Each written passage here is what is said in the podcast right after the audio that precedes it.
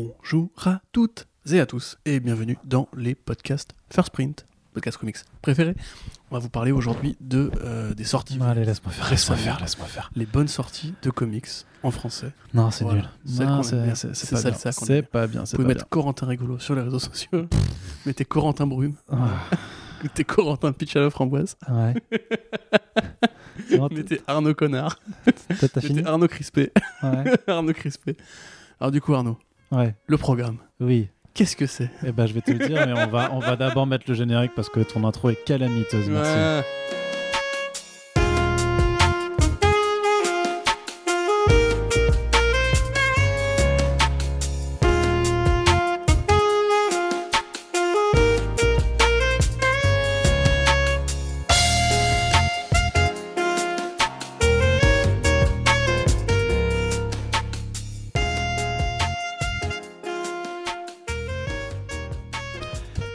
Oui. Non, c'est écoutez- nul. Bah, C'est nul, bah elle est si, nulle, bah ton si. intro. Arnaud, elle est, elle est- elle est beaucoup mieux, beaucoup mieux quand c'est moi qui l'a fait. Allez, je me casse, salut. Eh bien voilà, c'était un petit euh, back issues très très court. Euh, nous sommes donc dans un nouveau numéro de First Print. Vous vous parler de quelques comics que nous avons lus avec une édition spéciale VO. Euh, cette fois-ci, quelques single issues là des, euh, des quelques dernières semaines qui traînaient par, par-ci par-là. Tu bafouilles, c'est n'importe quoi. Et tu vas arrêter tout de suite ce gimmick puisque ça n'est plus drôle depuis au moins 5 bonnes minutes. Corentin, d'ailleurs, bienvenue Corentin, bien entendu.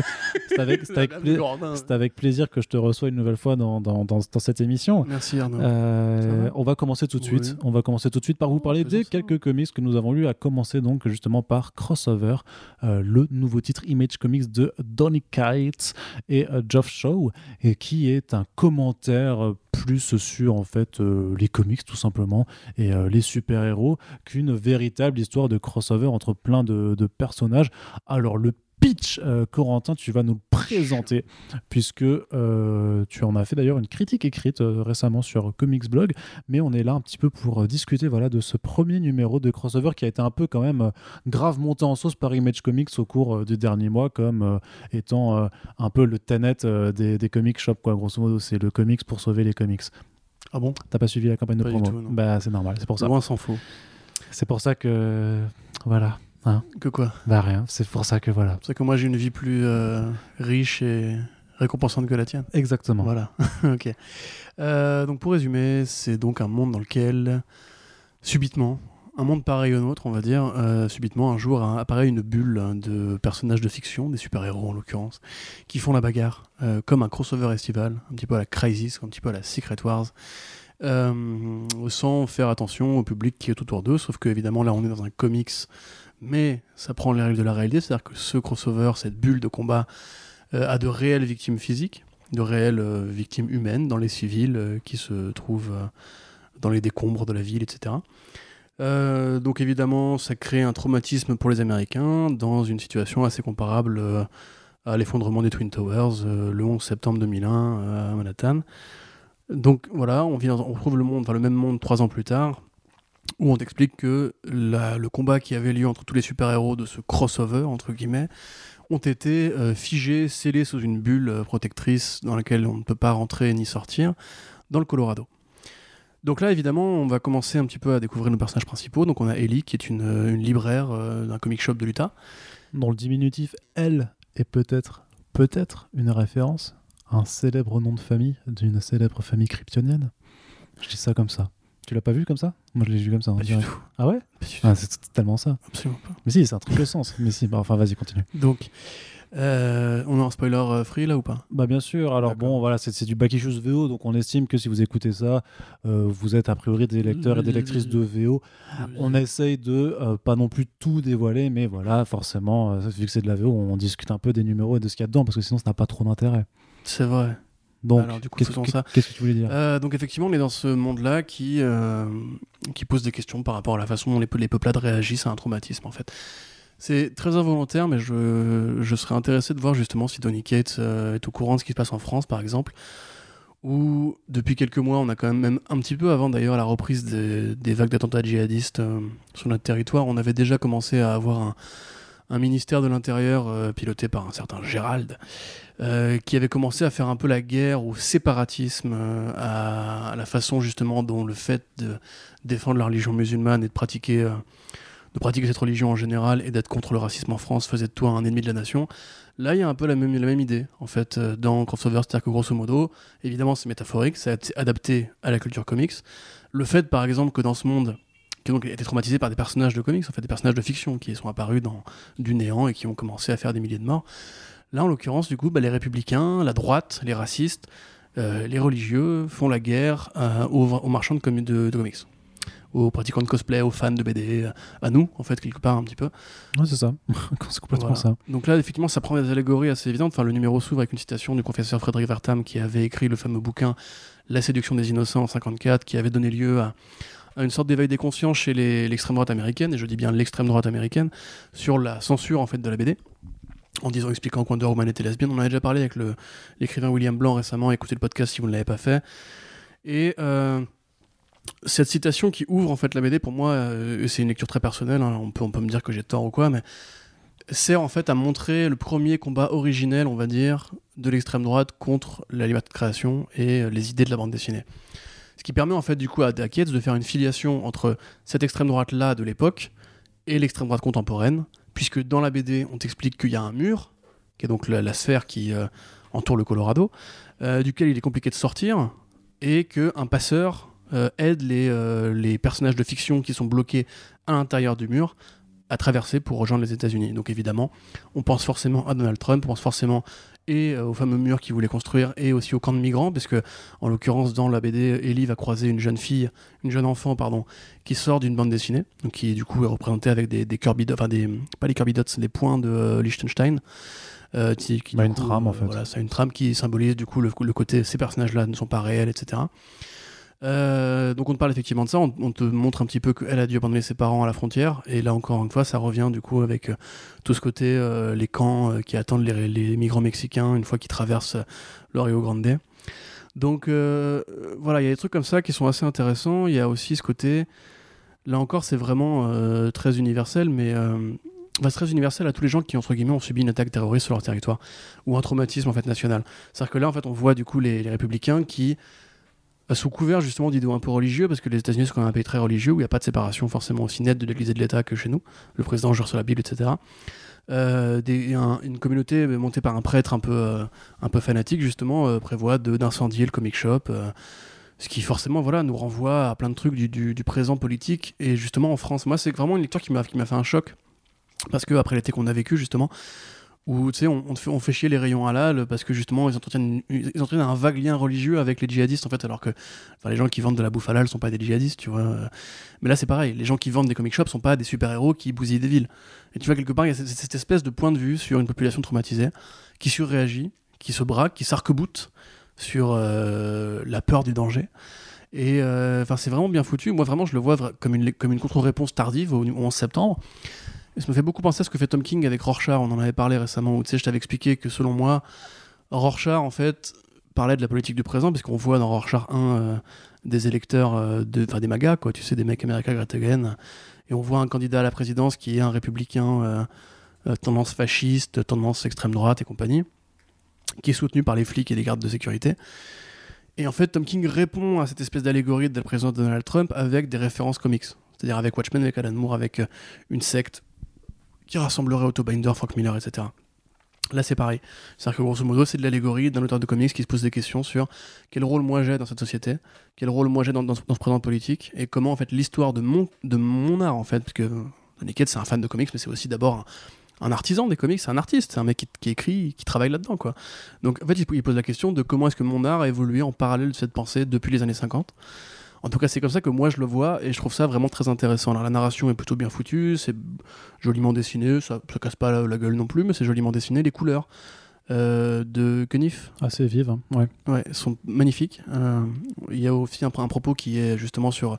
Tu, tu disais ça, ça parle des comics, c'est vrai, ça parle des comics évidemment, ça parle de la relation entre les comics et la réalité. Euh, le numéro s'ouvre sur une citation de Animal Man de Grant Morrison. Citation bien involontaire et déformée, mais c'est la même réflexion qu'il y avait à la fin du volume de Animal Man de Grant Morrison qui disait les personnages de BD sont aussi C'est c'est la réels. citation dans les planches, parce que sinon tu as deux autres citations, mais une de justement. Oui, oui, de- tout à fait. Oui. Non, mais je veux dire dans, dans les voilà, dans les bulles de, enfin dans, les- dans, dans dessins, voilà. Euh, parce que oui, effectivement, le numéro, en fait, donc t'as la couverture, tu tournes la page et tu vois une citation de Frédéric Vertam qui t'explique que les comics sont la propagande qui peut euh, martyriser l'esprit des enfants, et en dessous t'as une citation de Todd McFarlane qui dit les gamins adorent les grosses chaînes. Ouais. Voilà, donc c'est un petit peu deux Pour pensées Spawn, qui quoi. se répondent, voilà, pour Mm. Spawn. Euh, et après, du coup, le numéro commence et se pose la question est-ce que les personnages de comics sont réels? La réponse, évidemment, est non. Ce sont des personnages de fiction créés, inventés, euh, couchés sur papier.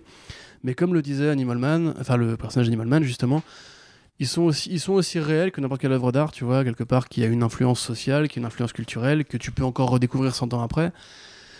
Euh, donc voilà, ça, ça pose des questions un peu sur la pérennité du médium, sur l'importance du médium en tant que, euh, que mouvement culturel.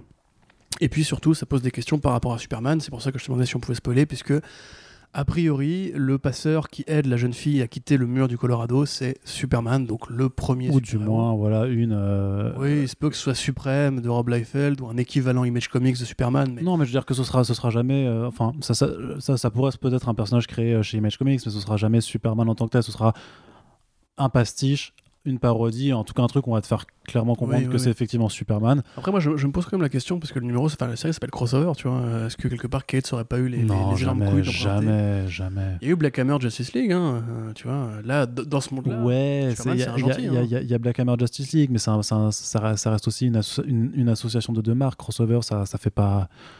Non, je Ouais, vois, je Donny vois pas euh, dire. Mais Donny Cates, il bosse pas chez Non mais, non, mais Black Hammer, c'était pas une marque, c'était un- c'était pas- avant que Jeff Lemire ne l'invente, c'était pas une marque, tu vois. C'est un grand Oui, auteur, mais dans le titre- Non, mais dans le titre, t'as aussi Justice League dedans, tu vois, et tu vends clairement les Oui, non, mais attends, Là, ce serait l'utiliser de Je façon suis pas en cachée. train de dire que je, je crois qu'il y aura Superman dedans. Non, non. Je suis en train de dire que ce serait couillu. Tu vois, parce que Superman, Ah oui, mais c'est pour ça, c'est bien pour ça que ça n'arrivera pas. c'est le premier personnage de la mythologie des super-héros. C'est euh, l'instigateur. Oui, et et quelque part, c'est aussi le héros de l'American Way. On va en parler d'ailleurs un peu avec Tom King tout à l'heure sur euh, Strange Adventures. Et là, justement, ce serait, enfin, c'est très intéressant que Donny Cates revienne à ça. Déjà pour parler des comics, mais aussi pour parler de l'Amérique, parce que Superman, c'est quand même le héros euh, qui a été euh, arraché à ses idéaux originaux de justice, justement, de justice sociale, pour devenir un héros patriotique qui défend le gouvernement, qui défend le président, etc.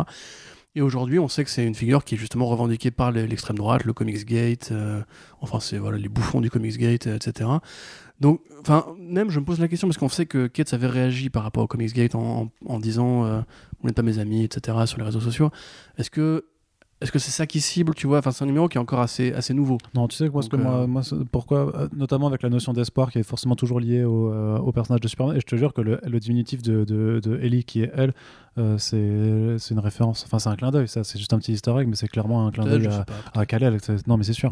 Euh, les références à ces personnes sont beaucoup trop nombreuses dans, dans ce premier numéro euh, pour qu'elles soient innocentes.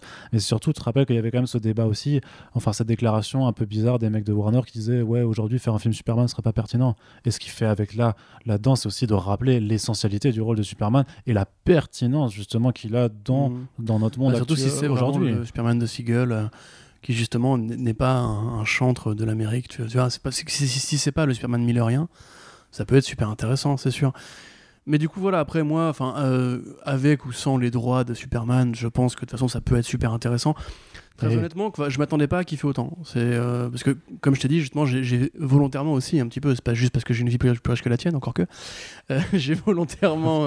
Va te faire j'ai volontairement circulé autour de la promo parce que quand Bleeding Cool avait annoncé le truc, c'était au départ censé être un crossover, un vrai crossover. euh, Mais ça, non, ça- ça, super-héros, je pense que tu confies, je pense que tu, conf- tu- que, que tu confonds clairement deux projets. Non, que tu confonds deux projets qui n'ont rien à voir entre eux. C'est possible. Je pense que le possible. retour, le, ouais, le, le- le- crossover qui, qui disait en faisant ouais, le retour de tous les super-héros, un crossover entre. euh, ça n'a pas eu lieu. ça- Oui, mais je pense que c'est- mais que ça n'a jamais été le projet de Donny Cates Ouais, de c'est toute voilà ce que j'allais dire. Je pense que Johnston avait peut-être spéculé sur le nom crossover qu'il avait dû autant prononcer Ouais, dans les bureaux d'email et se dire ah ils veulent faire un gros crossover, etc.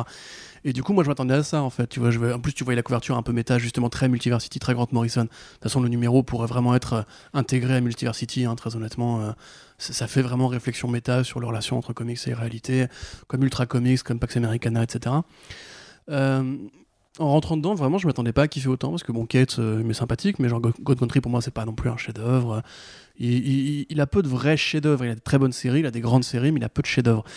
Et là, honnêtement, je dis pas que ça part comme un chef-d'œuvre. Il y a encore des défauts. Tu vois, par exemple, il y a un côté un peu masturbatoire quand il dit si, ce comic, c'est, enfin, si, si la vraie vie était un comic, ce serait le comic qui, se, vend- vendrait le mieux. Tu vois, en parlant du comic qu'il est en train d'écrire. Tu vois, le côté un petit peu voir, je me branle et tout. Euh, les dessins de Geoff Cho, je trouve qu'ils sont pas forcément aussi parfaits que euh, qu'on veut bien le dire. Ils sont très beaux, mais c'est pas non plus une tarte graphique euh, à la Ryan Stegman, par exemple. Mais très honnêtement, je dis, moi, ça m'a parlé en tant que Français. Euh, en tant que Français qui, justement, bah, voit tous les jours, au, quotidien, la pensée de ses concitoyens, de ses compatriotes euh, se radicaliser. Parce que, justement, il y a l'action terroriste, parce qu'il y a des traumatismes qu'on n'arrive pas à expliquer, sur lesquels on n'arrive pas à mettre des mots, tu vois, et qui, du coup, forcent les gens à avoir des postures de repli, des postures de défense. Alors là, en l'occurrence, c'est très américain. hein. Parce qu'évidemment, tu vois le prêtre, tu vois les, les pancartes euh, Praise the Capes Away, tu vois, qui font des références à Praise the Gay Away, qui est un slogan de, de la, de la vraie église euh, Oui, puis le, castratrice pour justement l'homophobie, etc. le God Hates Masks, c'est le God Hates Facts, ouais. tu vois, Ouais, euh, tu, tu, exactement. tu l'as vu hein, sur des Exactement, pancartes. voilà, c'est. Donc évidemment, il y a des références très américains, mais quand même, je trouve que l'idée est, vraiment assez universelle. Et euh, de manière générale, j'aime bien les comics qui parlent de comics. Euh, là, on voit des références à Invincible, on voit justement des petites leçons d'histoire que te met euh, Donny dans la BD avec le personnage de Otto qui il me fait penser un petit peu à Philippe Touboul. Ouais, de ouf, euh, carrément. Je pas le mettre dans la critique parce que je croyais que ce serait peut-être trop niche comme van, mais voilà, il fait un peu penser à Philippe Touboul, justement le côté un Bah, petit peu ça, ça- reste un peu euh. niche parce que voilà, donc c'est un traducteur de, de, de comics, euh, un vétéran hein, du, Oui, oui. du, du secteur, euh, et qui effectivement, c'est c'est- hein. c'est vrai, c'est vrai que, que ce personnage de vendeur de comic shop ressemble à, à Philippe Touboul pour qui il a pu le voir en convention ou n'importe C'est où. ça qui est assez fort. Genre, les, reportages. réfé- les références sont vraiment très universelles, tu vois. Je te dis, c'est au-delà même du côté terrorisme et tout. Genre, le personnage de Otto, t'as l'impression de l'avoir déjà croisé, tu vois. Un stand ou dans une librairie, etc. Enfin, le personnage de Ellie, tu vois. On on a tous une pote qui fait du cosplay, euh, qui est justement cette espèce de, de- figure un peu noble, tu vois. Je pense à Phobos, par exemple, qui est justement euh, plus, plus ouverte et qui sait justement te, te remettre d'équerre si jamais tu fais une connerie, etc. Enfin, il y a vraiment des trucs qui sont comme ça, euh, je trouve. Enfin, ça sent en fait la passion des comics, ça sent l'amour des comics. Et ça sent en fait un mec, alors il le dit en postface, hein, c'est que Donny Cates, c'est un mec qui une certaine un peu précaire. Et il, dit, alors, il explique qu'il a, il a frôlé la mort récemment. Alors j'ai pas suivi sa vie privée, je sais pas trop à quoi il fait référence. Mais c'est que là, il s'est posé des questions sur euh, quel rôle et, quelle histoire avaient les comics qui serait intéressant d'étudier. Et c'est là du coup que lui est venu l'envie de faire crossover. Alors, il faudrait lui en parler en interview, mais c'est effectivement assez intéressant. Mais euh, très honnêtement, moi, c'est vraiment une bonne tarte dans la gueule. J'ai très hâte de voir où ça va aller. J'ai très hâte de voir euh, si c'est justement le comics, euh, pas forcément qui va sauver les comic shops, mais qui va, euh, qui va mettre les- le doigt qu'il faut mettre à l'Amérique blanche euh, aujourd'hui. Parce que euh, même aussi, euh, quelque part, à la France, on a aussi des, des lecteurs fascistes de l'autre côté de l'Atlantique. Mais euh, non, vraiment, euh, enfin, tartine, euh, régalade. je suis très content. Ça, ça me cale un peu mon, mon, mon Multiversity 2 que je n'ai pas eu, tu vois aussi. Ouais. Et puis, je, enfin, je veux voir ce Superman, quoi. Je veux le voir agir contre la. Parce que pareil, il y a une vanne contre Trump dans la BD. C'est fait au début, quand la bulle de crossover apparaît dans la ville. Tu vois à la télé, euh, donc une journaliste qui Ouais. est un bandeau défilant où il y a écrit euh, le président euh, dit que les, ma- les masques n'existent pas, que les justiciers n'existent pas, euh, et accuse euh, les gens du Colorado d'hy- d'hystérie collective ou de. tu Ouais, vois, donc, ouais, ouais. ce qui paraît très pertinent, mais involontairement par rapport au côté genre non, non, j'ai gagné, l'élection et, et vous êtes tous fous et vous mentez, et vous êtes tous des corrompus, tu vois. Donc, euh, enfin, il a l'air super vénère. Et en même temps, c'est assez corché vif comme série, donc. Enfin, je, je, franchement, euh, recommandé. J'ai pas mis 4 sur- j'ai pas mis 5 sur 5 parce que je trouve qu'il y a encore des, petits, des petites questions qui se posent et des petits trucs à développer. Euh, c'est encore très américain. C'est toujours. Est-ce que vraiment tu as un premier numéro qui a- auquel tu peux mettre euh, la, la perfection, auquel tu peux dire c'est parfait, tu vois? Non, bien sûr que non. Bah, Voilà. euh, si, ça a dû arriver, mais. Mais t'as un, très bon, t'as- t'as un très bon ressenti, mais En tout cas, voilà, s'il y avait encore les coups de cœur sur Comics Blog, j'aurais mis 4, 4 sur 5 coups de cœur, quoi, clairement. Ouais, bah, c'est un, c'est un, ça, ça a confirmé. Clairement, c'est un très bon essai, c'est un très beau premier numéro, mais c'est à confirmer forcément sur la durée, euh, sans faire de blague Macaron encore au macaron. Ah, excellent. J'adore cette blague. C'est chez. Marvel, ça. Ah non, pardon. Bah non. Non. Rien à voir. Non, rien Je m'embrouille ton multivers, en fait. Effectivement. Euh, on passe à la suite, justement. chez Marvel, ça. Tu parlais de chez Marvel, la suite est chez Ah ouais. Marvel, clairement, puisqu'on va parler de US Agent, Ouais. euh, nouvelle mini-série pilotée par Christopher Priest, donc euh, très très bon scénariste de Black Panther, de Deathstroke, euh, créateur aussi de... euh, mince, je ne sais plus. Ce duo incroyable. euh, Woody, Quantum and Woody Quantum, oui, comme, voilà, Quantum et Woody, tout Bah, simplement chez, chez Valiant. Et Pour donc, une fois qui- que tu sais sur du Valiant. Bah ouais, ouais, non, non, mais pardon. Ouais, je sais pas. Euh, et du coup, donc, il fait une petite mini-série sur, sur l'US Ouais. l'US Agent. Tu peux me retrouver le dessinateur, peut-être? C'est George Gentil. Genre gentil. Ah, cool. Euh, super. Et bah, c'est du bon mainstream. Voilà, et ça pour le coup, euh, c'est vrai que ça- je, je vais dire deux fois. Des- J'attends vraiment ton argumentaire parce que moi j'ai trouvé ça euh, justement alors que j'adore pourtant l'écriture, l'écriture de Priest et tout ça, j'ai vraiment pas trouvé ça ouf du tout. Eh ben, je vais te le dire. Donc euh, dis-moi ce que tu as Mais aimé. ça, va- ça va venir, Mathieu, on va pouvoir faire baston. Euh, alors, c'est super bordélique. Ouais. Ça, franchement, quand il, tu l'a tu lis en hein. une fois, Mm. euh, tu lis en une fois, c'est limite indigeste, tu vois. Il y a trop de conneries à la minute.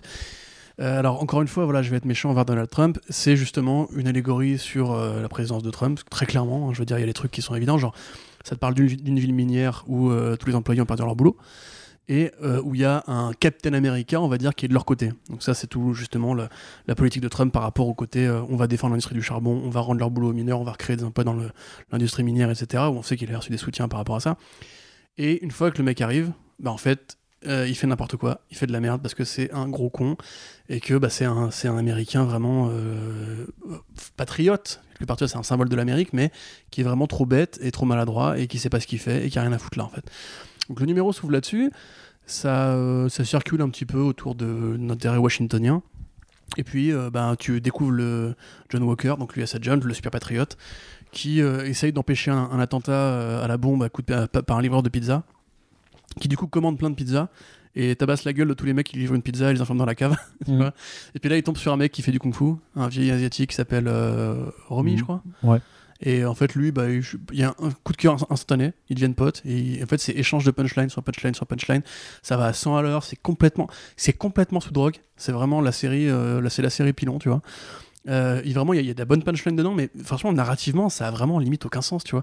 Moi, ça Bah, me rappelle moi, les bons peu- épisodes de Wolverine and the X-Men où tu sais, ça allait vraiment super vite. Et Ça m'a vraiment décontenancé en fait cet aspect où en fait t'arrives pas à suivre vraiment de, de fil narratif clair où ouais, effectivement ça, ça parle dans tous les sens pour pas forcément en dire grand chose pour dire des conneries surtout aussi Enfin, tout le monde tout le monde est très très con en fait dans, dans cette série Mais c'est fait exprès, je te dis, parce que pour Non, moi, mais c'est- c'est j'entends bien que de fait- Agent, tu vois. Ouais. C'est ça, c'est c'est pas un héros, c'est pas un justicier. c'est- ah non c'est- c'est un, c'est un redneck C'est un quoi, débile, ouais, c'est un uniforme, redneck. Mais il ouais. l'appelle redneck, Ouais, il ouais, l'appelle red. Tout le monde dit, mais je pourquoi tu l'appelles red, je suis pas rouge. Et puis non, mais red pour redneck.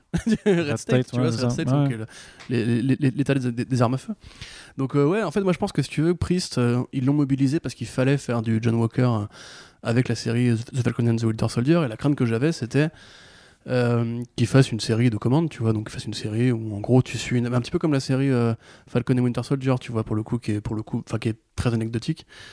Euh, et en l'occurrence, non. Justement, c'est Priest, en fait, qui en profite pour se foutre de la gueule de l'US Agent, qui en profite pour se foutre de la gueule des lecteurs de l'US Agent en, faisant un truc complètement non-sensique, débile, où le héros est un crétin, qui se fait bolosser par un mec de 60 balais et, euh, et qui foire tout ce qu'il entreprend, tu vois. Donc moi, pour le coup, j'aime bien ce genre de série un peu, euh, un peu brute, tu vois, où ça... Vraiment, ça, déconne à fond. Et même, il y a un esprit un peu Quantum Woody, tu vois, dans le côté un peu la punchline, la vanne, le duo improbable, etc. Euh, après, très honnêtement, voilà, je, vous le conseille de le lire si vous, comme moi, vous avez un humour bizarre à la Rick and Morty. Mais effectivement, comme Arnaud, j'ai dû le lire deux fois avant de comprendre l'intrigue, parce que très honnêtement, tu, passes dedans, tu dis, mais qu'est-ce qui se passe? Enfin, je comprends que dalle et tout. Et vraiment, ça va à 100 à l'heure, c'est complètement déjanté. Mais pour moi, c'est vraiment une bonne série, et justement, je pense que j'y retrouve euh, une sorte de côté un peu. euh, un peu coléreux de Priest, qui notoirement donc un auteur noir américain, qui est pas très fan de toutes les bizarreries patriotiques pour les blancs, etc. Euh, là, j'y retrouve un côté genre John Walker, c'est un héros pourri, tu vois. Et justement, c'est le héros Trumpiste de base, c'est le héros des beaux, c'est le héros, euh, euh, c'est le Captain America du pouvoir, tu vois. Donc du coup, il en fait un débile dans une histoire débile. Et voilà, c'est son délire à lui, tu vois. Donc moi, j'adhère carrément. Euh, J'aime beaucoup le trait de Gentil, qui pareil est vachement rond, un peu très cartoon, tu vois, justement, Ouais. un peu Mickey Parade, tu vois. Donc ça m'a grave fait kiffer. Mais encore une fois, euh, vraiment, si vous le lisez, prenez des repères scénaristiques parce que sinon vous allez juste voir des dialogues s'enchaîner sans comprendre ce qui, ce se passe. Voilà. Effectivement. Ouais, non, bah, euh, pour le coup, je suis pas. Peut-être parce que je l'ai pas lu une deuxième fois et que c'est plutôt cette première mauvaise impression qui m'est restée en tête. Mais, euh, mais j'entends, hein, j'entends sur le côté euh, punchline, machin, il y a eff- effectivement des échanges qui sont un petit peu marrants. Je suis beaucoup moins, moins saucé par contre sur le dessin que je trouve vraiment très moyen, personnellement. Ah ouais, j'aime bien. gentil, c'est pas. De façon générale, je suis pas, je suis pas ultra fan. Bah justement, ouais, je suis pas ultra fan de, de, de- de son dessin. euh, donc, euh, mais je reste, je reste euh, malgré tout euh, toujours convaincu par Priest en tant, en tant qu'auteur parce qu'il a fait tellement de choses qui m'ont plu que je pense que oui, euh, j'irai quand même le relire au Mm. moins une fois pour, avoir un là- peu mieux, un peu mieux perçu la truc. Là, là, Euh, justement, si vous avez son Deathstroke ou son Black Panther, c'est pas du tout le même délire. Par Là, contre, là, le, là, le- kiff, je hein. trouve que le cliffhanger est ultra téléphoné. Par contre, tu t'y attends de ouf quoi. Euh, rappelle-moi. Bah avec euh, sa sœur quoi, grosso modo. Ah oui, oui, oui. Mais ça, c'est pareil. C'est un côté. euh, Euh, c'est un côté. Ah putain, merde. J'avais lu un super commentaire par rapport à ça, qui va pas me revenir du coup, où il disait que, tu sais, en fait, il transformait le personnage de US Agent en un autre personnage avec la frangine et tout. Mm. Et Guy Gardner. Tu vois, justement, où il y a ce côté vraiment. Ah ouais, ouais. tu vois, c'est, le ouais. héros complètement con qui fait n'importe quoi, etc. Et qui a une frangine qui le bolos, tu vois. Et a ce côté un petit peu genre récupération. Mais c'est vrai qu'il y a un petit côté, ouais. Euh, le, le héros involontaire à la Gardner, du coup, dedans, c'est- effectivement. Mais oui, enfin, le twist. Mais je te dis, enfin, c'est pas une série que tu vas, lire- que tu vas lire pour le scénario. C'est une série que tu vas lire pour voir euh, Christopher Priest euh, prendre le S Agent et lui mettre des- des patates, ouais, tu vois. voilà. des un peu. Et pour les, bons, pour, les, pour, les, pour les bons dialogues, tu vois. Moi, j'ai envie de ça quelque part, tu vois. C'est le côté un peu euh, 21 Jump Street euh, footrack euh, qui me fait kiffer, quoi. Ok, ok. Mais non, mais je. Voilà. je- Mais j'admets que c'est très personnel. Ok, bah du coup, on continue un petit peu chez Marvel juste Oui. avec euh, euh, un autre numéro, une autre mini-série euh, qui a démarré, donc euh, plus portée anthologique, qui s'appelle Wolverine Black, White and Blood, Ah là là, donc qui prend un peu le parti pris des Batman Black and White, littéralement. donc c'est-à-dire des petites histoires, voilà, faites par différentes équipes créatives sur Wolverine du coup, Wolverine, je sais pas, sur Logan, voilà, c'est plus simple. Tu dis Wolverine. Hein Tu dis Wolverine. Ah, c'est bon, on va pas. Après, tu vas me dire le on a- Punisher, On a, on déjà, on a déjà eu ce débat. Tu vas pas recommencer. Wolverine. Ça suffit. Wolverine. Non, Wolverine. Wolverine. Wolverine. Voilà. Serval, putain, nique-toi. Serval. C'est- Ah, j'aime bien Serval. Moi, je vais le faire à, à l'ancienne. Euh, Logan, hein, sinon. mais c'est ce que je viens de dire, Ah en ouais, plus. Logan. Donc, on- ça suffit. T'as dit Serval. J'ai dit Logan juste avant, mais c'est pas grave, tu ne m'écoutais pas. Ça arrive même au meilleur, ce n'est pas grave. ce que je voulais dire, c'est que voilà, le principe, c'est trois petites histoires en noir et blanc et en rouge, bien entendu, puisque euh, dans cette série, Logan est forcément très violent, comme d'habitude. Donc, il n'hésite pas à trancher des bras, des têtes, à éviscérer quelques personnes. Et donc, voilà, c'est euh, quelque part, ça reprend le concept de Harley Quinn euh, Red, Black and White aussi, qui, qui utilise exactement le même jeu de couleurs, parce que le rouge est aussi une couleur liée à Harley Quinn par rapport à son costume plutôt. Là, c'est clairement par rapport à l'utilisation du sang euh, comme, éné- comme élément autant narratif que visuel. Euh, Corentin, tu as kiffé? J'ai grave kiffé. J'ai pas kiffé, ça euh, ouf. quoi. J'ai kiffé 2 sur Mais 3, bon. moi. Ouais. Ah bah dis donc, bah, c'est Arnaud Pessimisme aujourd'hui. Ah, c'est Arnaud Chafouin. tu Attends, vois. Adam Kubert avec la scène avec le Wendigo. Bah, c'est C'est cool. régal, non, mais c'est gars. cool, mais ça te fait une belle commission. Ça te fait pas l'histoire, on s'en branle. On s'en fout de l'histoire, peu importe. Mais ça, voilà. Mmh. Alors voilà, justement. Vas-y. Batman Black and White, et c'est là justement que tu vois que Marvel est un piètre copieur. Batman Black and White, c'était aussi des grands scénaristes. Que là, pour le coup, euh, bon, euh, c'est quoi C'est Declan Shalvey qui écrit, euh, qui dessine aussi un de ses numéros, qui pour moi, enfin, une des histoires qui est pour moi la plus faible d'ailleurs. Euh, l'autre, c'est quoi C'est Cullen Bunn? Non, Non, c'est Jerry Duggan Jerry Duggan. Et l'autre, c'était. Alors, Jerry Duggan, c'est avec Kubert, et celui qui est avec Cassara, c'est. Euh, c'est Matthew Rosenberg. Mathieu, bah voilà, ouais, tout simplement. C'est pas vois. des grands scénaristes, C'est pas le niveau de Batman Black and White qui justement, euh, euh, t'avais dégainé à une époque du Otomo, t'avais dégainé du Dini, t'avais dégainé du Azzarello, etc. Donc ça évidemment, voilà, bon ça quand tu le sais, tu, tu vois la couverture, tu vois les équipes créatives, tu, tu, tu sais que tu vas pas être là pour le scénario. Tu sais aussi quelque part que la, la mythologie Wolverine était peut-être un peu moins dense que celle de Batman. Ouais, clairement. Voilà. Par contre, vraiment, moi, c'est graphiquement, j'ai pris un pied euh, monstrueux. Enfin, je veux dire, Non, c'est beau. la, la- ouais. première histoire où euh, Wolverine en, en Weapon X va chasser le Wendigo, t'as une double page, mon gars, mais c'est le feu. Euh, après, t'as la deuxième avec euh, Cassara, qui, enfin, où du coup il chasse l'Hydra. Franchement, c'est un plaisir visuel. Celui-là, il est marrant. Bah, après, c'est- c'est là, je trouve que c'est quand même la plus réussie parce que le jeu de dialogue de Dupe en disant Ouais, mais moi j'avais tout prévu. Non, mais tu penses que t'avais tout prévu, mais en fait, c'est moi qui avais tout prévu. Mmh. Non, mais en fait, je t'ai fait croire que t'avais tout prévu, que tu avais. Mais en fait, c'était moi qui avais tout. Ça, ça, ça ça m'a fait marrer. non, mais là, pour le coup, ça m'a fait marrer parce que c'est un échange un peu euh, complètement absurde qui parodie un peu justement ces, ces gimmicks de Ah, mais j'avais tout prévu. Ah oui, mais en fait, je t'ai laissé croire que ça. Et euh, du coup, c'est plutôt rigolo. Non, je suis Et, et pour le coup, euh, Kassar, ouais, il défonce quoi. Mais après, euh, tu veux, je, je vais être très honnête, moi, j'ai les dialogues, je, les ai déjà oubliés en fait. J'ai lu le Non, numéro. Moi, ça m'a fait Et marrer. les dialogues, ils m'ont pas resté grand chose. Honnêtement, pour moi, c'est une série un peu comme Black and White dans, dans ses mauvais moments, tu vois, parce qu'il arrive que Black and White soit mal écrit aussi. Mais au moins, tu as cette espèce de plaisir esthétique incroyable d'avoir des vrais noirs et blancs magnifiques. Et en plus, un beau rouge. Les nuances, de, les nuances de rouge qu'ils ont pris, elles sont quand même assez magnifiques à regarder. Ouais. Euh, franchement, voilà, après, je, je m'attends pas à avoir un niveau de Black and White au niveau de l'écriture, parce que justement, le catalogue Marvel, enfin, le cheptel, comme tu dis, Marvel est peut-être pas aussi euh, riche. Mais il serait intéressant, par exemple, d'avoir un Cates dessus, d'avoir un Aaron dessus, d'avoir des mecs comme ça qui viennent un peu brutaliser le truc. Mais juste, franchement, pour avoir ce numéro avec le Kubert, Cassara et Chalvet, euh, putain, ça, ça, ça régale les yeux, quoi, quand même. Moi, ça faisait longtemps que j'avais pas kiffé une série X-Men au niveau dessin à ce point-là, quoi. Bah après, euh, Cassara, il fait les débuts notamment du, euh, du ST de, de, de X-Force, si je me rappelle bien. Je trouvais ça déjà Ouais, quoi, très beau. vois, donc, Il y euh, avait aussi, en plus, j'ai déjà arrivé aussi Rod Rise sur les New Mutants, mais là Mm. pour le coup, vu que je lis vraiment plus le scénario, euh, euh, ça marchait pas trop. Mais je te dis, honnêtement, pour moi, en côté anthologique, si vous voulez, même juste choper un numéro par-ci par-là, si un, un dessinateur vous intéresse, je pense que ça fait carrément le taf, quoi. Oui, non, ça, ça, ça- ça reste. C'est quand même, c'est un projet qui est clairement plus à, à- visée artistique, vraiment d'un point de vue visuel, Mm. Plus que sur de toute façon le scénario qui est. C'est toujours dur, je veux dire, même Batman Black and White, malgré les très bons scénaristes, c'est toujours dur de marquer Oui. euh. en 8 pages, tu vois, Ouais. c'est euh, c'est quand même compliqué. Après, il y en a qui y arrivent mieux que d'autres. Oui, Mais euh, pour moi, Marvel, si tu veux, ils sont un encore un peu nouveaux dans l'exercice. Il faudra voir les prochaines équipes créatives. Mais très clairement, euh, moi, je pense que ça vaut l'achat, ouais. ouais, ok, Carrément. bah ok, mais, Carrément. mais carrément, de toute façon. optimiste. j'ai- Non, mais En généralement, fait, j'ai façon. tout aimé dans la sélection que tu as mis. Donc, euh, Oui, mais de de toute façon, en général, on essaie de mettre en avant les trucs qu'on aime euh, dans, dans ces Ouais. podcasts, puisque nous servons euh, en tant que bons agents du capitalisme euh, les éditeurs VO qui nous envoient des lingots d'or par UPS, bien Oui, entendu. tout à fait. je ne voudrais pas alimenter les mauvais fantasmes que nous avons sur Mhm. notre rapport à l'industrie du comics. Et je voulais dire aussi qu'en attendant une nouvelle série Bat- Batman Black and White, quelque part, si t'es fan d'anthologie, justement, et même plus violente quand même, parce que c'est vrai que Wolverine a quand même le côté un peu violent, bon, ça fait le, fait le plaisir. Quoi. Et puis justement, pour lire du X-Men anthologique sans forcément devoir se taper tout Dawn of X et compagnie, même si c'est très bien. Ouais, hein, mais- Non, moi, je sais pas, moi, ça m'a Non, mais ça la- m'a- la- ça m'a calé un creux encore, tu vois. Très bien, très bien. Un petit creux. euh, Attends, il n'y a pas une pub avec les, les Non, petits creux. ouais, C'est les qui macarons, euh, les, les pitch. Non, t'as t'as un petit Ça, creux, c'est chez c'est quoi Marvel, non, je sais pas. C'est quoi la Marvel. pub là quand t'as un petit creux?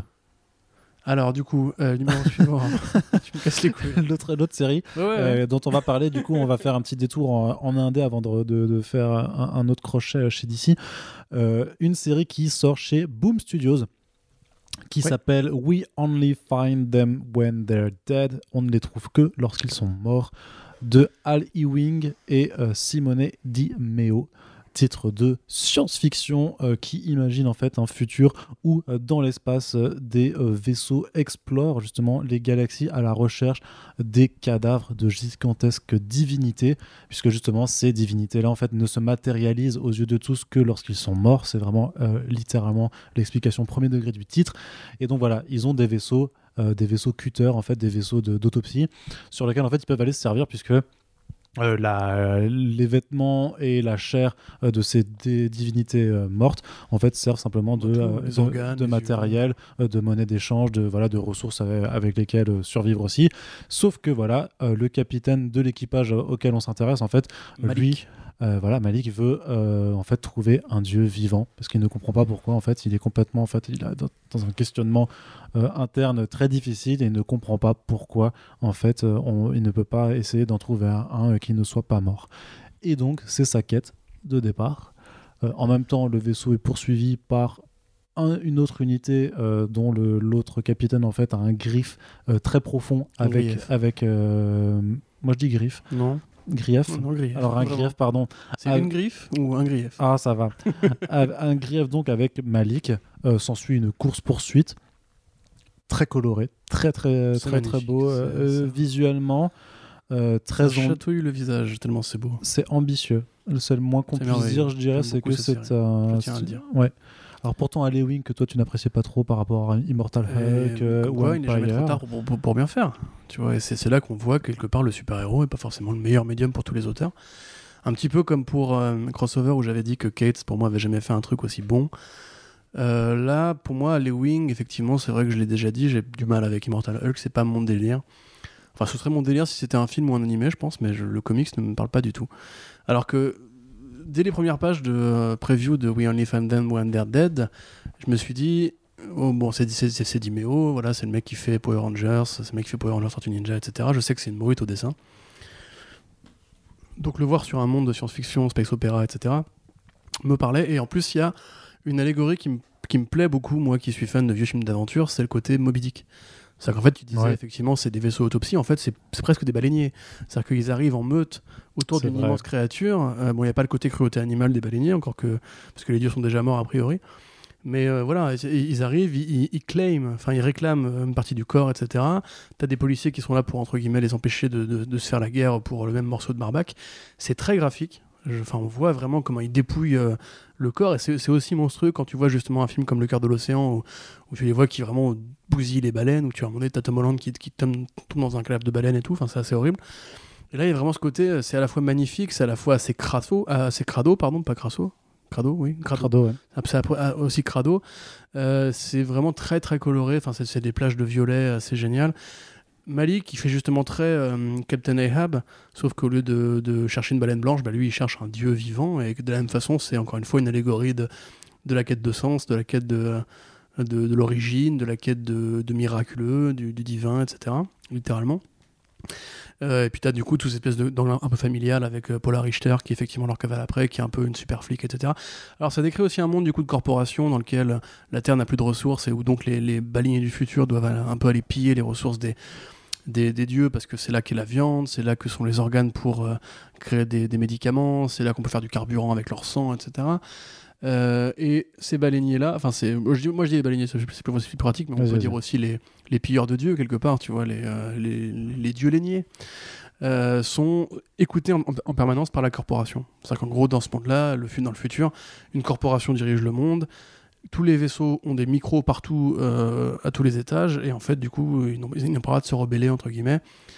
Ils sont tout le temps sous, supervision, etc. Donc c'est pareil, c'est un truc, je pense que c'est un, un input politique qui est placé là, mais vraiment au détour d'une virgule qui va servir d'élément narratif. Mais voilà, ça dit des choses sur ce monde futuriste, ça explique quelque part que l'homme est tellement devenu un, euh, au- à bout des ressources qu'il est obligé d'aller littéralement tuer Dieu pour, euh, pour le manger, tu vois. Enfin, c'est littéralement ça, quoi. Donc c'est même assez puissant au niveau de la symbolique. T'as des planches qui sont mais, incroyables, des, des échelles de, de, de, de taille, Ouais. où tu les vois qui s'approchent du nez d'une déesse. T'as- euh, pas c'est encore, souvent des déesses en t'as pas encore hein. lu euh, Invisible Kingdom? Non, pas encore, mais je. Parce ouais. que tu faut que tu regardes vraiment les- le rapport aussi d'échelle de taille de Christian Ward était un, un peu dans ce même délire quoi. Tu vois, alors il n'y a pas le même gigantisme, mais t'as quand même aussi c'est- impressionnant, Ouais, bien sûr. très Bien impressionnant. sûr, je te crois. Et euh, bah après, donc voilà, donc pour vous les, les figurer, c'est vraiment des, des divinités un peu. En fait, c'est que des femelles a priori, enfin, en tout cas qui ont des. C'est grave des de- Galactus féminines quoi. C'est ça, je veux dire, c'est- il y a un côté vraiment très Kirby. Euh, c'est Ouais. des dieux avec des casques imposants, des costumes de super-héros, enfin des armures un peu kirbiennes de New Gods et tout. Mm. Euh, Peut-être que c'est un hommage de Dimeo, hein, euh, justement à Kirby ou quoi, c'est pas impossible. Bah oui.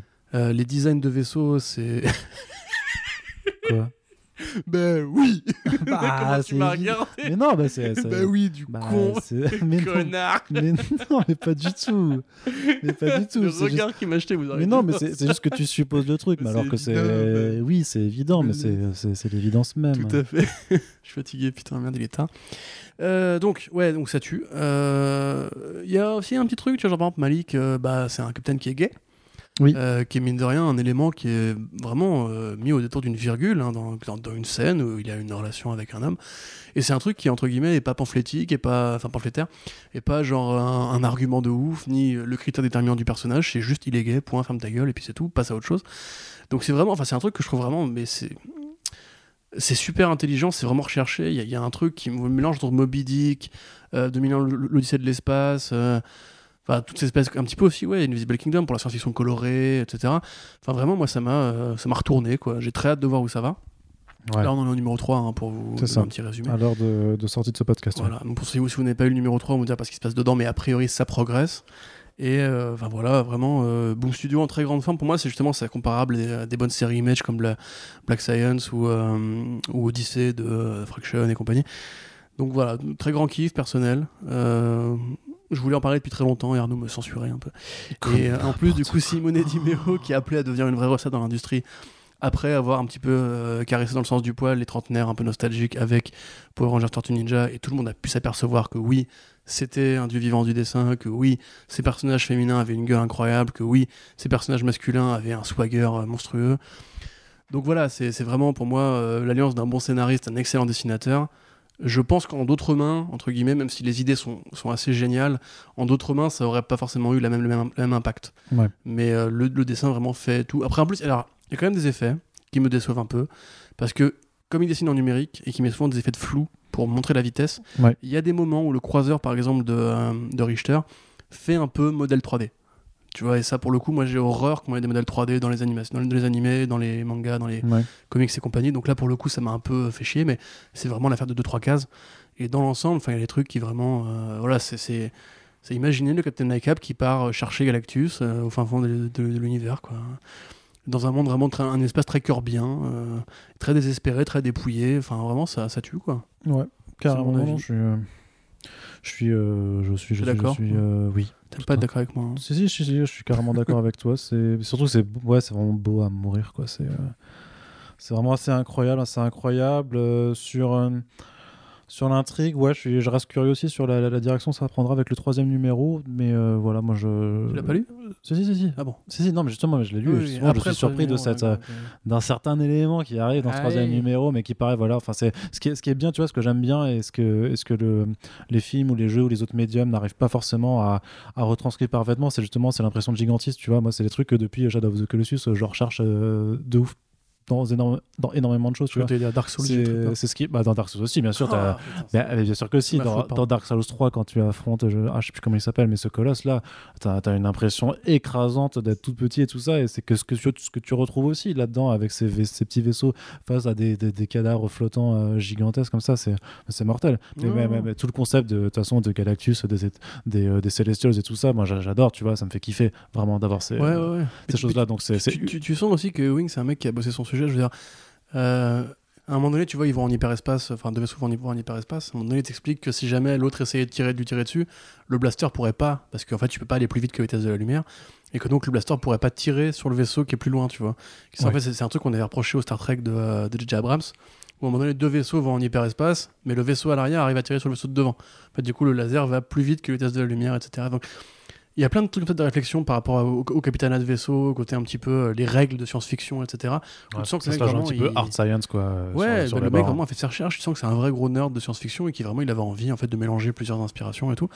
Et comme j'ai déjà dit, voilà, le- le- tous les vaisseaux, la, la nuée de vaisseaux qui approchent vers le dieu, etc. Enfin, moi ça m'évoque des, je sais pas, euh, Eve Online, tu vois, enfin au hasard.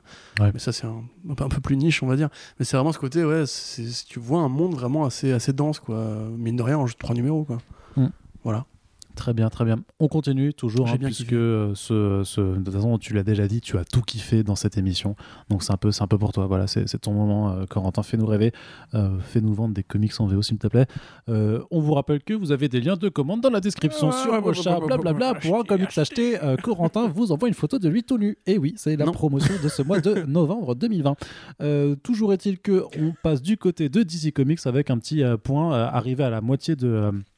De la longueur de Strange Adventures de Tom King, Mitch Gerrard et Evan Doc Shaner, euh, donc qui est euh, leur nouvelle maxi-série en 12 numéros. Là, il y a le sixième qui est sorti, donc on a fait un petit point à mi-parcours. Enfin, c'est surtout Quentin faire, parce que moi, je ne suis que euh, à, à un sixième du parcours. Je n'ai lu pour l'instant que les deux premiers numéros, puisque oui, j'ai du retard sur certaines séries, ça arrive. Euh, ne jetez pas la pierre. voilà. Jésus de Nazareth Très déçu. le disait, ce que celui qui a péché lui jette la première pierre à Marie-Madeleine. Et voilà. Et après, la blague, c'est que du coup, euh, y a- elle se prend une pierre dans la gueule et puis Jésus se retourne et fait Putain, maman, tu déconnes. Et voilà. Euh, mais euh, passons, mal. passons cette. euh, Ça cette- sent les blagues de lycée, ça. Ouais, tout, ouais, clairement. Euh, mais Corentin, Oui. donc, Strange Adventures, donc, euh, Bah qui oui. s'intéresse donc à, à Adam Strange, qui n'a Oui. rien à voir avec Stephen Strange de, de l'écurie d'à côté. Il y a Doctor Strange, Euh, c'est ça. qui est le même. Bah oui, tout à fait. Il y a Hugo Strange. Hmm y a Hugo Strange. Ni à. euh, Ni au magazine Strange. Effectivement. Voilà. voilà. C'est tout. on, les, on les- on les a faites, on les a faites. Euh, mais grosso modo, donc Ad- Adam Strange, donc explorateur, archéologue, qui se retrouve euh, transporté par un rayon Zeta sur la planète Ran, dont il décide, enfin il décide pas, mais dont il deviendra finalement un héros euh, d'aventure, qui va protéger notamment toute la civilisation, on va dire ranienne, on va dire humaine, euh, d'une attaque par des êtres qui s'appellent les Kipts, Les Pictes. les Picts, pardon. Comme dans le Moyen-Âge. Euh, oui, euh, les, les Picts, et qui est maintenant euh, de retour sur Terre, puisque le, récit se passe à la fois dans le passé et dans le présent, et de retour sur Terre, c'est une vedette nationale, c'est un héros de l'espace, c'est un, un- voilà, un héros de guerre même, sauf que en pleine tournée promotionnelle, on commence à lui reprocher d'avoir commis des crimes de guerre, grosso modo, en tout cas, on sous-entend que les Picts n'étaient peut-être pas forcément juste de sombres barbares ultra-violents, mais qu'ils avaient peut-être une légitimité dans leur combat, et qu'en retour, en fait, Adam Strange aurait pu se montrer euh, particulièrement horrible. Le truc, c'est que, euh, voilà, quelques jours après que lors d'une séance de dédicace, une personne lui dise vraiment euh, en face je sais ce que tu as fait espèce de fou, machin t'es pas le héros que tout le monde dit cette personne là est retrouvée morte et donc s'ensuit une enquête puisque Adam Strange dépêche donc Mister Terrific de de, de lui dire Batman. Non c'est oui enfin c'est Batman mais après c'est Voilà. Mister Terrific qui lui vient Mais c'est un rôle, justement. D'accord. Bah oui, mais je, je présente le début. euh, voilà. Euh, et donc pour lui dire, euh, mais en fait, vas-y, enquête sur moi. Dis, dis, je, je veux prouver que je suis innocent. Donc vas-y, franchement, déblaye, déblaye mes, mes, mes doses, quoi. Et fais- fais- fais-moi innocent. Donc forcément, un récit euh, de Tom King qui fait clairement appel à son passé un petit peu euh, dans la CIA, puisque ça renvoie quand même clairement, enfin tu me diras si, je me trompe ou pas, mais pour moi au, bah, rôle qu'a eu les États-Unis euh, dans certaines guerres au Moyen-Orient. En tout cas, moi, c'est clairement cette image qui me vient en premier lieu, en tout cas à la lecture de ces deux, de- deux premiers numéros, où en fait, sur le fait que sur un conflit euh, à l'étranger, en fait, euh, c'est pas forcément celui qui défend contre les prétendus euh, barbares, puisque les Pictes ont une apparence euh, clairement monstrueuse, on Non, va dire. Par contre, les Pictes sont des barbares. C'est qu'ils conquièrent plusieurs, plusieurs planètes et compagnie, c'est les méchants. Il y a pas de... enfin, pour- oh, là où je- au point où j'en suis, il y a des nuances et compagnie, mais les Pictes sont vraiment des enfoirés, etc. Il y a Ok. pas de... C'est les Chitori, c'est les Skrulls, ce que tu veux, etc. D'accord. Bon, bah autant pour moi là-dessus. Bah, peut- Mais alors, justement, aide-moi à y voir c'est- plus clair. C'est alors, intéressant justement cette lecture-là parce que euh, effectivement au début de la série, tu te dis justement ça va parler de ce côté un peu euh, un peu ouais, post-militaire de Tom King euh, qui, qui interroge un petit peu justement tout- toutes les saloperies qu'ont fait les États-Unis euh, en Afghanistan, mais au point où j'en suis, c'est-à-dire au numéro 6, donc ce qui sont là où on en est C'est la moitié. hein, ouais, c'est la moitié. Voilà, il n'y a pas encore, comme tu le disais, donc c'est à raconter entre passé et présent, avec Ivan Dockshiner qui dessine la partie passée. Il n'y a pas encore en fait beaucoup de trucs qui t'expliquent que Adam Strange euh, a fait vraiment des grosses saloperies. Enfin, on te montre qu'il a galéré quand même. On te montre que ça a été compliqué de former une armée pour, pour renverser les Pictes, qu'il a fallu qu'il aille parler un petit peu comme dans Star Wars 1 euh, à des populations qui ne sont pas les populations humanoïdes de Ran. Euh, donc, qu'il y a les populations de sous-couche, tu sais, les barbares un petit peu plus aliénoïdes et compagnie.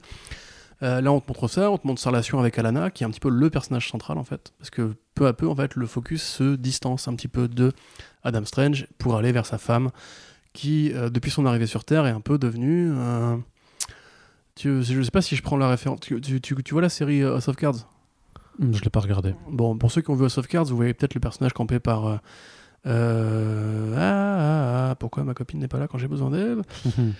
Bon, la femme du héros, enfin du euh, voilà Frank Underwood, Claire Underwood, voilà ça. Donc la Claire, Underwood qui est un petit peu justement l'espèce de lionne, vachement plus intelligente que son mari, qui pour le coup est- comme c'est un, un, un monde d'hommes, lui navigue en politique, mais c'est un petit peu elle le génie des deux. Et là c'est un peu pareil, c'est-à-dire que Alana en fait grosso modo c'est un petit peu la mastermind de la vie de Adam Strange. Et petit à petit on s'éloigne en fait de ce côté un petit peu euh, la guerre etc. pour juste aller sur une série qui pose la question euh, qui pose la question, qui interroge en fait le sujet du scandale. C'est-à-dire que euh, Ouais, à mesure que Terrific mène son enquête, c'est important justement que Batman appointe Terrific parce que Batman sait qu'il pourra pas être objectif. Parce que déjà, bon, il est blanc comme Adam Strange, et il y a un vrai message sous-jacent par rapport au côté quand les Noirs posent des questions sur les blancs privilégiés, etc. etc. D'accord, ok. ouais. Euh, Il y a ce côté aussi, Terrific, c'est pas un mec sympa, euh, personne ne l'aime, c'est pas un justicier aussi sympathique que Batman ou Superman. Et justement, Batman lui- sait très bien qu'en fait, comme Terrific a perdu sa fille dans un accident de voiture, enfin sa femme enceinte de sa fille, euh, quelque part, comme là, il est question d'enquêter sur qu'est-ce qui, est- enfin, qu'est-ce devenu à la fille de euh, Adam Strange et de Alana. euh, bah, lui, il sera plus objectif parce que quelque, enfin, il, pourra pas entre guillemets couvrir le fait que ce soit eux qui tuent leur fille ou quoi. Tu vois. Bon, c'est pas vraiment ce qui est encore arrivé à, la fillette en question. Mais donc, bon voilà, on suit l'enquête de Terrific, qui est un personnage assez intéressant, qui est pour le coup une brute, euh, mais très intelligente, qui, a, un, certain swag un petit peu, à la, à la Wolverine, justement, tu sais, qui se laisse pas faire et tout. Euh, et à côté, en fait, on voit justement comment Alana va manipuler l'opinion publique américaine pour euh, faire excuser les éventuels crimes de son mari. Et en fait, tu vois vraiment la, descente aux enfers de Strange, qui, qui la, à qui la situation lui échappe. Et en fait, tu peux très bien imaginer que c'est une série qui parlerait, par exemple, d'un scandale sexuel, tu vois. Ça pourrait te parler de Weinstein, ça pourrait te parler de DSK, ça pourrait te parler, euh, euh, comme tu disais, effectivement, d'un scandale politique, d'un scandale lié à l'armée. Tu vois, d'un mec dont on découvre qu'il a torturé des gens ou quoi, tu vois, effectivement. Mais euh, c'est encore assez flottant. C'est-à-dire que vraiment, ça te montre comment l'opinion publique réagit quand une figure qu'ils aiment bien se fait attaquer. Particulièrement par un, journaliste entre guillemets d'investigation noire, qui va être sûr terrifique. Ça te montre un petit peu comment justement un couple va se radicaliser pour se, pour se, pour se, pour se sécuriser, pour se protéger. Tu vois, c'est, on parlait récemment par exemple de, de l'affaire euh, Amber Heard, Johnny Depp. Tu vois, il y a un petit peu ce côté-là aussi, comment le public justement va, va vouloir prendre parti et refuser qu'on interroge la vie privée de gens qu'on aime bien. Donc euh, c'est vraiment intéressant au regard du présent justement avec tous ces débats sur euh, qu'est-ce qui appartient au public, qu'est-ce qui appartient au privé, séparer l'homme de l'artiste, nanana. Et est-ce que les figures qu'on apprécie sont toutes exemptes de reproches?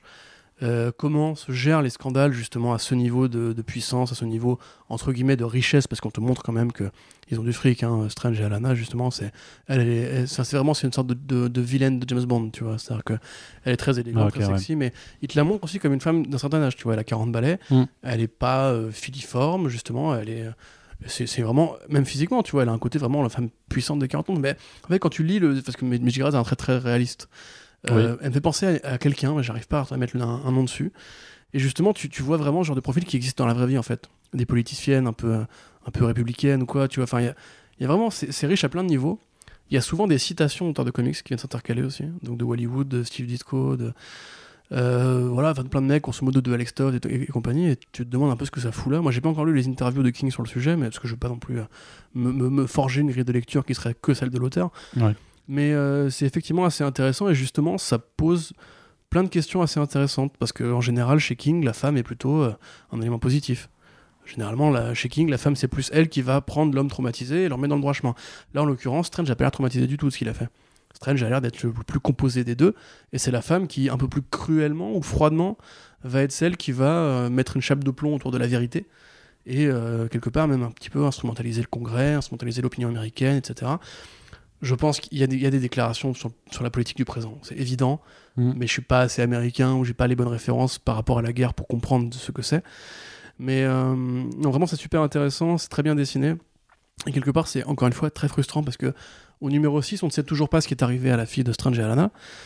Et le dessin de Doc Shaner vraiment te décrit une aventure à la John Carter of Mars en fait. C'est-à-dire que Mm, Alana, ouais, c'est euh, ouais, carrément. Jack Doris. John, Car- John Carter, c'est Ala- c'est Alan Strange. Et tu vois une, une mission valeureuse d'un mec qui essaie d'aller de peuplade en peuplade et qui vraiment il en chie, tu vois. Enfin, il faut qu'il combatte à mort le chef de telle tribu pour, pour que la tribu accepte de lui obéir. Ils vont faire la bataille, euh, ils perdent. Strange, est, enfin oui, Strange est téléporté sur Terre avec le Zetabim. Il va voir, il va voir Al Jordan qui lui dit bah non, je peux pas t'aider parce que si jamais on défend contre les Pictes, bah du coup on entend guerre avec les Pictes. Superman qui lui fait mais si je me barre maintenant, parce que moi j'ai pas le Zetabim, tu vois. Si je me barre maintenant, bah après la Terre va est laissée sans surveillance pendant une semaine, le temps que je revienne et compagnie. Et tu vois en fait vraiment ce côté, euh, ce côté un petit peu euh, un mec, par exemple, je sais pas, bah, je pense à un Kouchner ou un mec comme ça, tu vois, un mec qui voudrait justement mobiliser l'ONU pour essayer de venir aider un pays euh, comme je sais pas l'Ukraine ou quoi, qui est en train de faire atta- attaquer par un ennemi qui, qui va gagner en fait, mais que personne ne veut l'aider. Enfin, c'est vraiment riche à plein de niveaux. Mm. Et comme tu disais, il y a le côté effectivement qu'est-ce qu'on a fait là-bas? Et pour l'instant, en fait, l'histoire qui est dé- est dessinée par Doc Shaner est très romantique. Enfin, il y a une scène, il y a une scène d'amour entre euh, entre euh, Strange et Alana, et tu vois vraiment, enfin, ils sont au bout du rouleau, ils en peuvent plus, etc. C'est une guerre quand même contre un envahisseur qui est menaçant, qui est flippant, qui est, qui est dangereux, quoi, qui va gagner. Et tu vois que c'est vraiment les deux seuls qui peuvent encore y arriver. Enfin, c'est c'est vraiment assez puissant parce qu'en en fait, on te montre pas une origine du mal ou genre le moment où Strange ou Alana auraient commencé à, à- à décliner D'accord, ouais. tout le passé est glorieux et c'est le présent qui pose problème, qui, qui est grinçant, qui est la terre est inquiétante, tu vois, le retour au pays est Mm. inquiétant. Et euh, enfin, c'est vraiment bien foutu. Les deux dessinateurs sont Bah, évidemment quelque part, des- tu as quand même aussi alors un, un propos sur le retour des vétérans de guerre. euh, Oui, States, tu, tu l'as, mais il y a vraiment. En fait, ça se focalise vraiment sur le côté un petit peu enquête journalistique sur euh, les, les crimes ou plutôt les scandales autour d'une personnalité publique et comment Ouais. tu réagis. Est-ce que tu laisses faire la personne? Parce que ça reste un héros, c'est très gentil. On dit pas que c'est pas un héros. hein. On dit depuis le début c'est un héros. Il a effectivement sauvé Ran. Et euh, en échange, il faut accepter qu'il y ait une propagande, tu vois. Bah non, euh, il faut quand même qu'il soit responsable de ses actes, etc. Tu vois. Donc, euh, bah, c'est vraiment bien fichu et je trouve que enfin, j'ai vu les commentaires sur les sites et les forums et compagnie, voir des gens qui disent ah c'est chiant et tout, comme si si tu veux t'avais encore les, les, les anti Tom King sur Batman, tu vois, qui étaient encore là en train d'essayer de lui casser la gueule. Alors franchement c'est une très bonne série, c'est moins bien que Mister Miracle, c'est bien mieux qu'Heroes in Crisis, c'est mieux que son Batman à mon sens post Nightmare, parce que justement tu vois où il veut aller, c'est très clair, mais c'est pas aussi intime. Enfin, je pense pas, parce que je pense pas que Tom King ait forcément les mêmes casseroles, ou que sa femme, en tout cas, s'il projette sa femme dans Alana, c'est chaud. Parce que pour le coup, non, Alana, je pense vraiment. pas. Non, non, non, il projetait sa femme dans Big Barda, dans Mister Ouais, voilà, euh. Et là, justement, c'est une évolution. Parce que Mm. le héros est même presque pas important. En fait, euh, Strange, il est important dans le passé, mais dans le passé, c'est vraiment, il est juste bon. Tu vois, il est, il est, il est très con en plus comme mec. Enfin, il a pas beaucoup d'épaisseur, tu vois. C'est pas torturé ni rien. Lui, il veut sauver Ran, c'est tout. Il a, il a ça comme motivateur. Ouais, ouais, il a. Sauver Ran, ouais, épouser ouais. la fille, Ouais. la nana, tu vois. Donc au final, euh, c'est vachement différent de Mr. Miracle. Je dirais pas que c'est moins bien forcément, parce que c'est encore une fois très.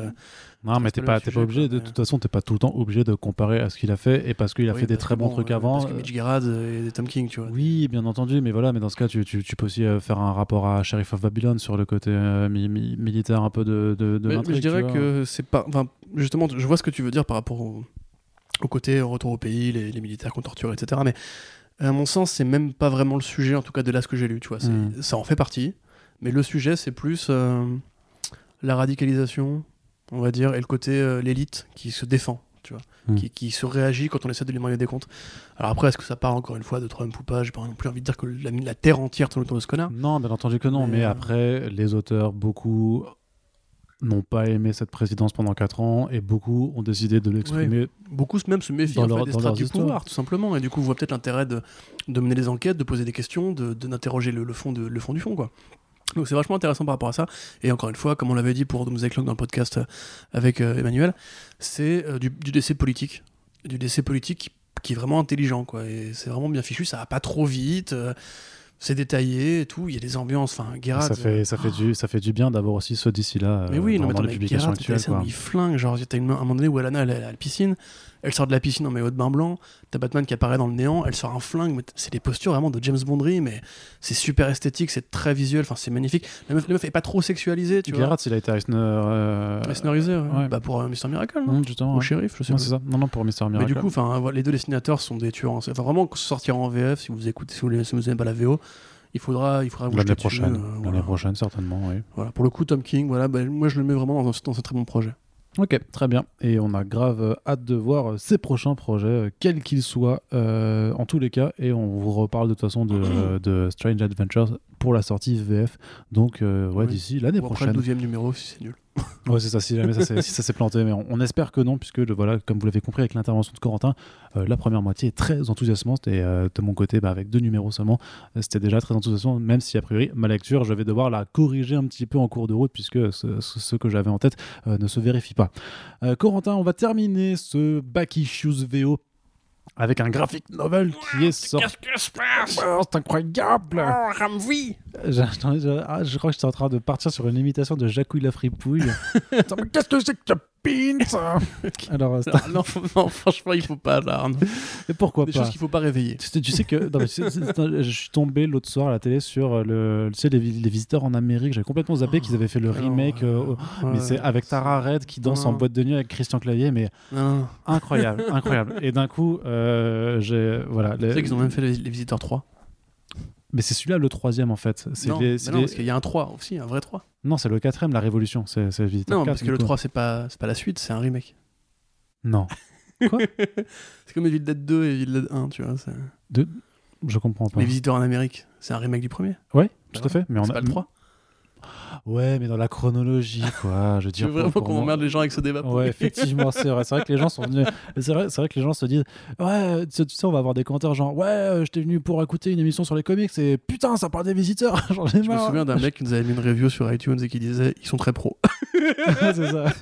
Bonjour à toi, merci beaucoup. Bah, en tout cas, Nous merci te pour ce, méritons ce pas. comment- Ne l'efface pas, s'il te plaît, parce qu'il il était, très- il était effectivement très gentil. Ah, euh, c'est ce- confinement, on est fatigué. Mais oui, mais du coup, Blue in Green, un, un graph- Un graphic novel sorti chez Image Comics, écrit par Ram V et illustré par Anand RK.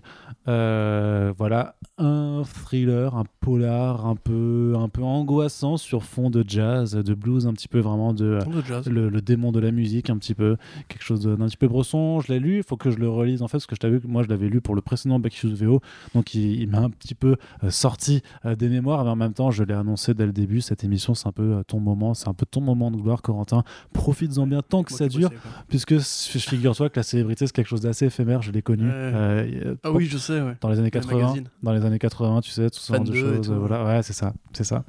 La liaison à Arnaud qui court Robert Pattinson. Exactement. C'était avec, il y avait mes, tu sais, des petites cartes à découper dans le magazine. À, Ouais, bah avec oui, j'ai encore le mien d'ailleurs. C'est vrai Ah. C'est parfait. Voilà. Alors, Blue, avec Jennifer. Blue and Green, donc un Euh, musicien, un musicien un petit peu à la traîne, un saxophoniste justement, j'adore le Prof de saxophone. sax- prof de saxophone, dont la maman meurt. Oui. Il retourne du coup à la maison natale Oui. Et dans, en faisant euh, le tri dans ses affaires, il tombe sur une mystérieuse photographie. Oui. Et qui est-il? Il y a un monsieur sur cette photographie. Oui. Et en allant explorer, en fait, euh, justement, en essayant de trouver bah, qui est cette personne, Oui. un musicien aussi, Oui. là, eh bien, en fait, s'ensuit une histoire un petit peu qui, en qui, qui- Oui, bah, je me rappelle quand même. j'ai- j'ai- Heureusement, je n'ai pas encore Alzheimer, Dieu, Dieu m'en garde. Euh, c'est juste que dans, dans les développements euh, précis, euh, c'est sur la fin surtout que, que j'ai quelques errances. Mais grosso modo, donc une enquête, voilà, euh, trouble, et qui en fait va petit à petit mêler en fait le, le, le- le passé de, de, de la mère de ce personnage et ce rapport à la musique avec quelque chose d'un peu plus, euh, je dirais pas lugubre, un peu juste démoniaque en fait, Non, si, lugubre, oui. Enfin, oui. Ouais. Bah, ça a vraiment la gueule d'une série d'horreur. Euh, a vraiment les codes d'une série d'horreur. Le dessinateur, Arnaud, s'il te plaît. Oui, c'est Anand RK. Ouais, un, un Anderka, qui, qui que tu sois, tu es très doué. A un Euh, petit côté. euh, Dave McKean, voilà. C'est vraiment un mélange des deux. C'est- T'as le côté Dave McKean pour les collages, euh, qui sont très nombreux, et euh, les visages qui sont très. pa- Parfois assez dépouillés. Tu vois, des fois, il te fait un visage, c'est juste une gueule avec un deux ronds. Et euh, Bill Sienkiewicz, bah, bah, évidemment, pour les effets de- d'exagération, euh, les ancrages magnifiques. Et puis, la- la- autour. on va dire que la figure démoniaque, elle est très Ouais, Sienkiewiczienne tout de à ouf. fait. euh, Même les, son regard. T'as un moment donné où t'as une sorte d'hommage à Lovecraft avec une énorme pieuvre, mais qui est pas pleine d'yeux, mais qui est pleine de bouche. Euh, alors que ça a vraiment, enfin, ça a limite aucun sens. C'est vraiment une BD très expressionniste, au sens où le, le dessin dit presque plus de choses que le texte. Euh, donc, comme tu dis, en fait, le texte, c'est- c'est euh, c'est- c'est une fiction policière, euh, enfin un polar, euh, tout ce qu'il y a de plus classique, quoi. Effectivement, on a déjà vu des milliers de films qui parlent de ça. Euh, la mère meurt, le, le fils n'était pas très proche de la mère, il va creuser un peu le sujet, en apprendre plus sur elle via son passé. Et là, se connecte avec une sorte de mythe très américain du musicien qui vend son âme au diable, Mm. un petit peu comme le, le premier bluesman dont j'ai oublié le nom, euh, Robert quelque chose, euh, Robert Mitchell, non, je sais plus, qui avait vendu son âme au diable fameusement pour inventer le blues en 1927, etc. Ouais, c'est ça, ouais. Euh, donc là, il y a un petit peu ce côté-là aussi, c'est-à-dire que donc, le personnage qui effectivement était un, un grand passionné de jazz euh, n'a jamais en fait eu le talent pour. il avait la passion, mais il, avait pas, il, il pensait qu'il n'avait pas entre guillemets l'é- l'étincelle. Et donc du coup, bah, il a été euh, un petit peu comme nous pour les comics, tu vois. Il a été critique, il était biographe, euh, il a été prof, et en fait, il a jamais voulu vraiment, il a jamais senti le- les, les capacités à y aller. Donc là, bah, après que sa mère meurt, il va poser des questions par rapport à, à quelle filiation sa famille entretient avec le jazz. Et donc effectivement, il y a un démon de la musique qui, euh, qui lui explique que les mauvais choix qu'il fait sont les mauvais choix qu'il a déjà fait en acceptant de faire cette enquête. Donc il y a un truc sur la trajectoire, la destinée, l'héritage familial. Euh, probablement que c'est très personnel pour Ramvi. Après, c'est assez marrant d'ailleurs que le bouquin sorte quelques mois avant le film Soul de Pixar, qui parle aussi d'un professeur de jazz euh, qui n'a jamais eu l'occasion de percer. A priori, bon, c'est pas forcément la même euh, Non, version de l'histoire, mais pas non, moi ça me trop, fait pas rire. trop, ouais. j'aime bien ça. Donc Ramvi, hein, pour ceux qui nous écoutent Euh, ou celles qui nous écoutent aussi, euh, c'est oui. le scénariste du coup de This Savage Voilà, Rose. et de Catwoman depuis très peu de temps. Donc c'est un mec qui a, qui a amené à- Dark aussi, Voilà, c'est un mec qui a, qui a amené à percer, qui a amené une étoile- Non, non, c'est un Voilà. vrai. Alors, autant sur l'indé, enfin, il a des projets de qualité, mais en tout cas, chez DC, il est en train de grimper sérieusement. Quoi. Tout à fait. Bon alors là très, très honnêtement, je vais vous dire, Blue and Green c'est bien. Pour le pour le texte c'est bien. Voilà, c'est une bonne BD pour le texte, c'est un bon scénario, c'est bien fichu, il y a des bonnes références. Si vous aimez le jazz, tu vois, on regardait le Terminal hier avec ma chérie qui est plein de références au jazz justement. C'est agréable. Il y a même des vrais morceaux qui sont référencés que j'ai écouté. Danny's Dream, euh, un très bon morceau de jazz, saxophoniste. Alors, toi, toi qui es fan de saxophone, ça peut-être euh, plus te parler. C'est pas au-delà d'être fan, euh, je suis saxophoniste, surtout. C'est quoi Qu'est-ce que j'ai dit? T'es fan de saxophone je suis- Ah oui, enfin, non, pardon. Excuse-moi, joue, donc euh, oui. saxophoniste, tout à fait. Ouais, le générique d'Arnaud, le générique de podcast, c'est Arnaud, voilà, sachez-le. Arnaud est le héros de Blue and Green, mais blanc. Euh, et au niveau du dessin, vous avez vraiment un truc assez unique. Enfin, je veux dire, ça ressemble vraiment, ça a vraiment la gueule d'une série Vertigo en fait des années 90. Mais quoi. ouais, bien sûr. De oui. Black Orchid, euh, de tous ces projets un petit peu tarés qu'il y avait à l'époque de Kill Eternity, de Fegre- Fegredo, de Enigma, etc. Enfin, c'est vraiment, c'est incroyablement riche pour ce que ça raconte. Je veux dire, enfin, le, le scénario effectivement est bien, mais il, a- il appelle pas une générosité pareille. Et en fait, c'est, enfin, c'est chaque page est un exercice, chaque page est une nouvelle idée. Et les trucs par rapport au découpage, à l'ancrage, au contour, t'as les effets, d'effets de crayonné comme si c'était fait au crayon Mm, de mm. couleur, etc. Ça jaillit. Euh, t'as le côté pieuvre et compagnie. T'as le côté, t'as une scène de cul à un moment donné qui est pareil, est faite sur une sorte de fond de collage et tout. Quand le mec se découvre un nouveau talent pour le jazz, c'est fait avec euh, neuf cases qui sont découpées comme ça au milieu de la planche. Enfin. Vraiment, c'est une BD magnifique.